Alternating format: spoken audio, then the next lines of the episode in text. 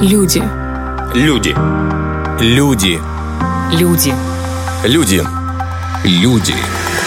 Первое радио продолжает цикл передач о людях нашей страны.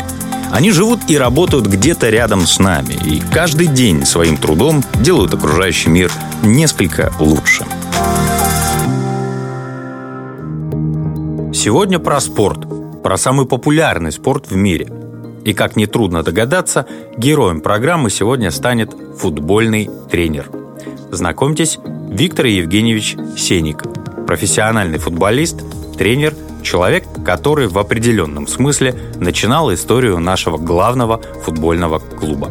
Первая моя группа она чем запомнилась мне? Тем, что по выпуску нам предложили сделать команду мастеров. И мы на основе моей команды и плюс команда на год младше Владимира Ивановича Землянова 80-го года предложили сделать команду «Тирос». И запустили нас по второй лиге уже в Республике Молдова. Мы выиграли эту республику, и тогда пришел Виктор Анатольевич Гушан и предложил нам спонсорство. Мы стали называться «Тирос Шериф», потом «Тирос» название ушло, мы стали называться «Шериф». И получилось как бы вот этот мой первый состав детей. Это был первый состав команды «Шериф».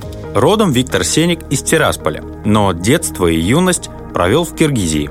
Знакомство с футболом начинал с улицы, двор против двора. Увлекло настолько, что в 14 лет Евгений бросает водное поло, которым занимался профессионально, и записывается в футбольную секцию. Я, э, когда пришел, дети уже по пять лет занимались футболом, и отсутствие школы сразу дало себя знать. То есть как бы по желанию и по моему стремлению меня брали, вот, а по техническим возможностям, то есть я сразу не попал ни в одну сборную. Вот, и пришлось пробиваться, и через год я уже был в составе местной команды, через два уже был во второй сборной, и через где-то два с половиной я уже был в первой сборной.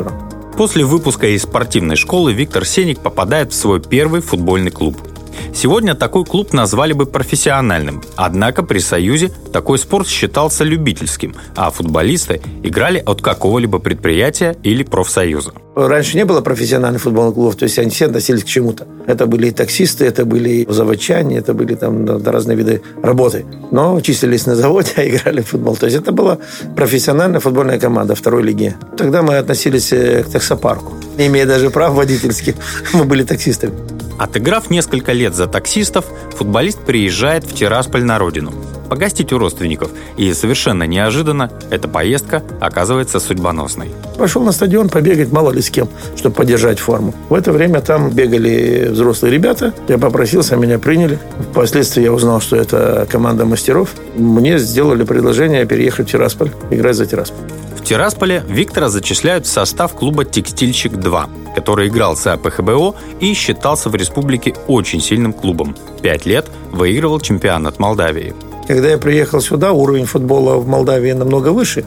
И люди, которые играли в текстильщике, в дальнейшем в Телигуле, они просто меня шокировали от того, что я видел. То есть их отношение к тренировкам, их понимание футбола. То есть я этой школы не видел там. Поэтому я приходил на тренировки и учился только от того, что я видел там. После четырех лет в текстильщике Виктор Сеник по приглашению уезжает играть в Узбекистан. Но ненадолго. В 90-м снова возвращается в Тирасполь, но на этот раз уже в качестве тренера. Пригласили работать в детскую футбольную секцию в спортшколе. Даже тогда нужно было иметь э, за собой что-то. А я, кроме как игрок в футбол, как ни стажа, ни опыта тренерской работы у меня не было.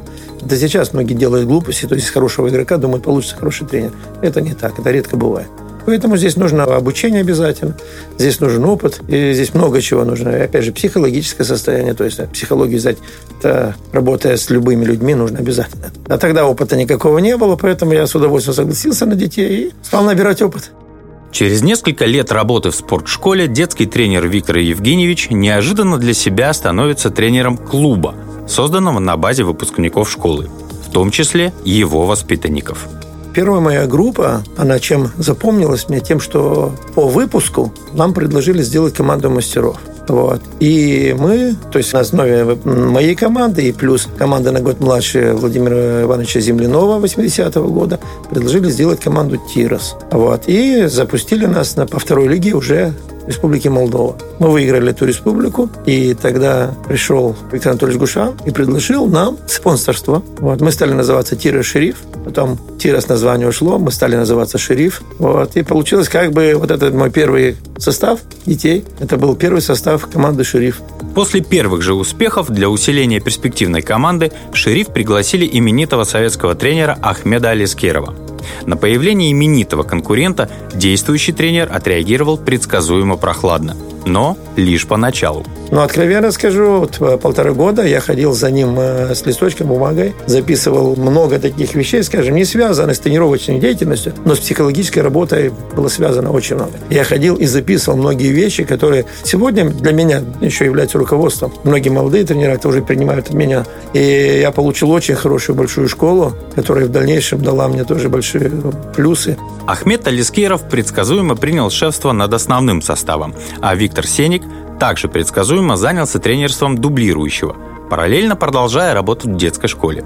В какой-то момент двум специалистам становится тесно в одном клубе, и Виктор Евгеньевич принимает решение сосредоточиться на работе с детьми – Однако уже через два года тренеру снова делают неожиданное предложение. В 2000 году мне предложили заняться женским футболом. Я всегда считал, что женщины и футбол – это вещи несовместимые, и поэтому я отказался. Но меня поставили, скажем, люди, которые занимались, сделали такое предложение, от которого не мог отказаться. Я знаю, что много хотел здесь работать, как бы я не хотел, но мне пришлось согласиться.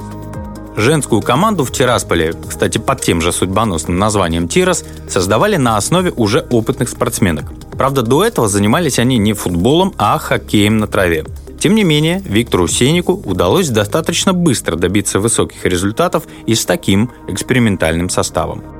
Там, во-первых, спортсмены высокого класса, мастера спорта международного класса. То есть, увидев их азарт, их желание не только подражать мужчинам, а обыгрывать их, то есть она меня зацепила. Я стал работать, заниматься женским футболом. И в первый же год мы выиграли серебряный призер и стали обладателем Кубка Молдовы. То есть на основе хоккеистов на траве. Ну, это просто нонсенс, конечно. Взяв республиканский кубок, команда нацелилась на международные соревнования, но ее туда просто не допустили.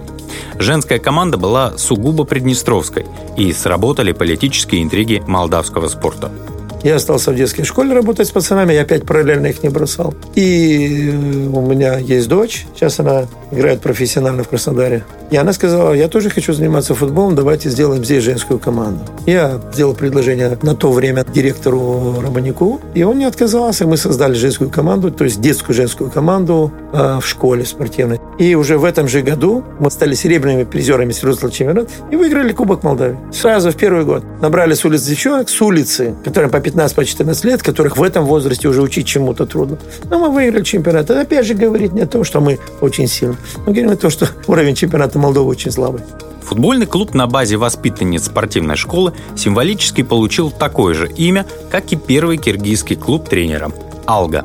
Команда играет по сей день, причем весьма успешно, уступая лишь юношеской команде «Шерифа». Со мной работает Дмитрий Иванович Антоновский, вот, и у него есть такая хорошая поговорка, говорит, «Э, футболиста пола нет. Вот, и правда, на сегодня говорят женский футбол, мужской футбол.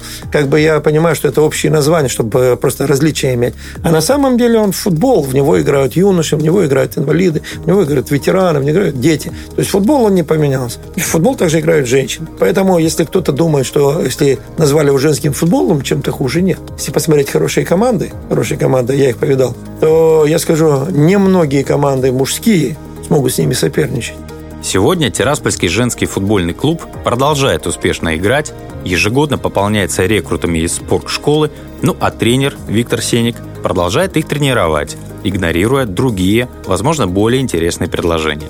Для Виктора Евгеньевича воспитание футболистов-юниоров, в частности девочек-футболистов, неожиданно оказалось главным делом его жизни. Самое главное, то, что меня держит, это те глаза тех девочек, которые у меня сейчас есть. Я вижу в них очень большой потенциал, я вижу их желание играть и достичь чего-то. И я знаю, что если я уеду, то никто другой не сможет встать на мое место. Он будет хорошим тренером, он может даже быть лучше, чем я. Но не потеряет ли он по дороге несколько человек, ради которых он, собственно говоря, и остался? Кто-то не сошелся характером. Это дети. Не понравилось, не так сказал, не так посмотрел. Закончил ребенок заниматься. Я боюсь их просто потерять. Люди –